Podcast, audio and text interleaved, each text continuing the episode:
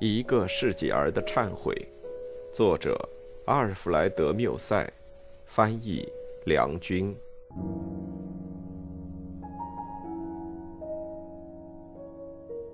第五章。一天晚上，我和戴尚奈坐在火炉旁闲聊。那是三月初见的某一天，那样的日子正预示着春天即将来临。天在下着雨。窗子是开着的，花园里传来了温和的气息。我对他说：“我的朋友，当春天到来的时候，我们将做什么呢？我本人想去旅行。”戴尚奈对我说：“我将做我去年所做过的事情。一到了适宜于下乡的时候，我就会到乡下去。”我回答说：“怎么？”你每年做同样的事情吗？难道你打算再开始过你去年的生活？他辩答说：“你要我怎么办呢？”我突然抬起头来嚷道：“哼，对的，是的，你要我怎么办？你说的好啊，戴尚奈，这一切多么令我厌倦！难道你从来没有对你所过的生活感觉到厌倦吗？”他回答说。不啊！我站在一幅画着马德琳在沙漠里的版画前，无意中在胸前交叉着食指做祷告状。戴尚奈问道：“你做什么了？”我对他说：“如果我是画家，如果我要用绘画表现忧愁的话，我将不画手执着一本书沉在幻想中的少女。”他笑着说道。哈哈，今晚你又想到谁了呀？我接着说：“不，实际上，这个流着眼泪的马德琳心里正充满希望。这只他用来支住自己头的苍白瘦弱的手，还发出他把香油抹在基督脚上的香味。你没看见，在这个沙漠里有一个有思想的民族在祈祷吗？”忧愁并不是在这里呀。他以一种冷淡的声调答道：“这是一个在看书的女人。”我对他说：“这是一个快活的女人和一本快活的书。”戴尚奈懂得我要说的是什么，他看到我正陷在一种深刻的悲哀里，于是问我是否有什么忧愁的原因。我迟疑未回答他，我感觉到自己的心都碎了。他对我说：“我亲爱的沃达夫，你怎么了呀？如果你有什么痛苦的原因，请快快的告诉我，坦白的说出来，你将会发现我是够朋友的。”我回答说：“这我知道，我有朋友，但我的痛苦没有朋友。”他追迫着要我解释，我对他说：“好吧，假如我向你说明白，这对你又有什么用处呢？既然你对这事一点办法也没有，连我自己也是一样。你是要知道我心中的底蕴，还是偶然想到随便说说，或是要表示遗憾？希望你爽直一点。”他对我说。我便答说：“好。”很好，戴尚奈，你曾经随时随地的关心我，给我忠告。现在，请听听我的话吧，像我以前听你的话一样。你问我心中有什么事，我就来告诉你。请对你所遇到的第一个男人说：有这样一些人，终身只知喝酒、骑马、嬉笑、赌博，享尽一切的快乐，没有任何不如意的事牵累他们。他们的信条是高兴做什么就做什么，他们要多少女人就有多少，他们都是富有的，别的忧虑嘛一点儿也没有，对他们来说天天都是过节。你对此作何感想？除非这个人是一个严肃的信徒，他将回答你这是人类的弱点。假如他不肯直截了当的回答说这是可能设想的最大幸福。那么，请把这个人带去实际行动吧。请他赴宴会，让他身旁有个女人，手上有只酒杯，每天早晨给他一把黄金，然后对他说：“这就是你的生活。当你在你的情妇身旁睡觉的时候，你的马匹在马厩里顿足，焦急地等着你。”当你使你的马儿在散步场的沙地上兜着圈子跳跃的时候，酒在你的酒窖里酿成了；当你整夜在喝酒的时候，银行家们将为你增加你的财富。你只要有所希望，你的欲望就会成为现实。你是男子中最幸福的人，但要当心，你有一天晚上会喝过量，而失掉你那随时可以享乐的健康的身体。这将是一个大不幸，因为所有痛苦都能够安慰，除了这种以外。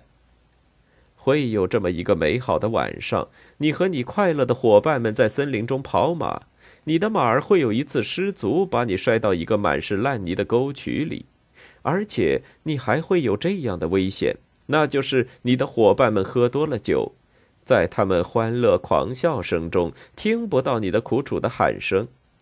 当心，他们会经过你那儿，却看不到你，而他们的快乐的滑笑会在森林中消失，而你自己却拖着两条倦腿在黑暗中摸索。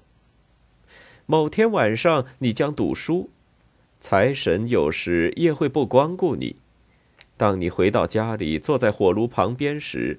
当心，不要拍打你的前额，不要让忧愁使你流泪，并且痛苦的用眼睛东张西望，好似在找寻一位朋友。尤其是当你孤独的时候，当心不要突然想起那些住在茅屋的人们，那儿会有一对安详的夫妇，他们手握着手在睡觉。因为在你对面，在你那豪华的床上，将坐着一个你把他当作知心人，他却是只爱你的金钱和苍白的贱女人。你俯身去救他，为的是想发泄一下你心头的闷气。他将会这么想：你既然如此悲哀，你输掉的钱该是一笔大数目。你流的眼泪引起他很大的忧虑，因为这些眼泪可能使他身上穿的长袍没有新的来替换，使他手指上的戒指会掉下来。请不要说出今天晚上赢了你的钱的那个人的姓名，可能明天他会遇到他，而他会向这个使你破产的人送秋波。看，所谓人类的弱点就是这么回事。你是不是有本领来占有这样一个女人？你是不是堂堂男子汉？你要提防厌倦，这也是一种不治之症。一个死人比一个厌世的活人要好。你是负感情的人吗？你得当心爱情。对一个放荡者来说，这比病痛还要坏。说起来可笑，放荡着拿钱给他们的情妇，而那出卖肉体的女人却只有权利来鄙视世界上唯一的一个人，那就是爱她的人。你有没有嗜好？当心你的面子。弃甲夜歌对一个兵士来说是一种耻辱，而对一个放荡者来说，如果他对任何事物稍微有所执着，同样是一种耻辱。他的光荣在于对任何东西都只用抹上油的大理石的手去接触，而任何东西都必须从手里滑掉。你是不是容易发怒？如果你要生存，就得去学杀人。酒有时引起争议。你有没有良心？当心你的睡眠。一个放荡者忏悔的太晚，就像一只破船。他既不能再回到岸上，也不能继续他的航程。尽管风在吹送他，海洋却把他吸住。他打一个旋转，终于沉没了。如果你有躯壳，就要当心病痛；如果你有灵魂，就要提防失望。哎呀，可怜虫，你得提防别人。只要你还走在你现在所走的路上，你就会似乎看见一个无边的草原，在那儿展开了一对戴着花环、手牵着手在跳着民间舞蹈的人们，但那只不过是一个轻松的幻象。那些看见他们的脚的人们就会知道，这些舞蹈家是在一条拉紧在一道深渊口上面的丝质绳子上飞舞。这道深渊不知淹没了多少人。他们掉到里面，不但听不见一点声响，甚至水面上也没有掀起一线波纹。但愿你不致失足才好。大自然本身会感觉到它的神圣的腹脏在你的周围缩了回去。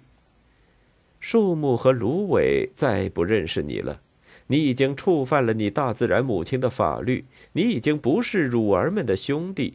田野间的鸟儿看见了你就都停止了歌唱，你是孤零零的。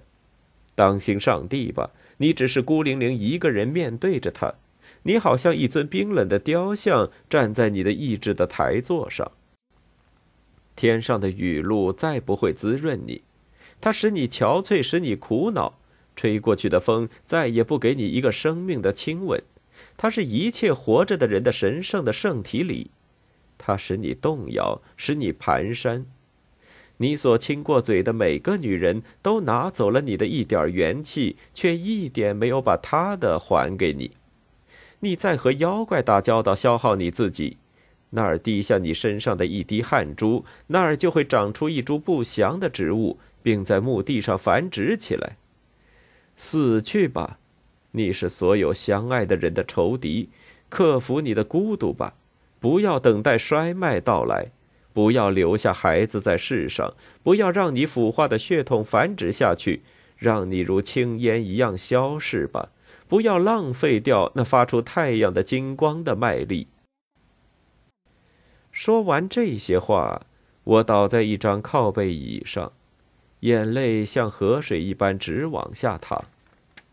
我呜咽着嚷道：“带上奈呀，带上奈！”你所对我说的并不是这些话，难道你没有同感吗？如果你知道这一切，为什么你不把它们说出来呢？但是戴尚奈自己也是把食指交叉握着做祈祷状，他惨白的像一块裹尸布，一长串泪珠流在他的颊上。在我们之间。有一会儿沉默，时钟在响。我突然想起一年以前，在同一天同一时间，我发现我的情妇欺骗了我。我嚷道：“你听到这只时钟响吗？你听到吗？”我不知道现在它报的是什么，但这是一个可怕的时辰。它在我一生中将是一个永远不能忘怀的纪念。我兴奋中这么说，却搞不清楚我心里想的到底是什么。但几乎是在同一瞬间，一个仆人匆忙地走进了我的房间。他拉住我的手，把我拉开一点于是低低地说：“先生，我来通知你，你父亲快要死了。他刚才得了中风症，医生们没办法挽救他了。”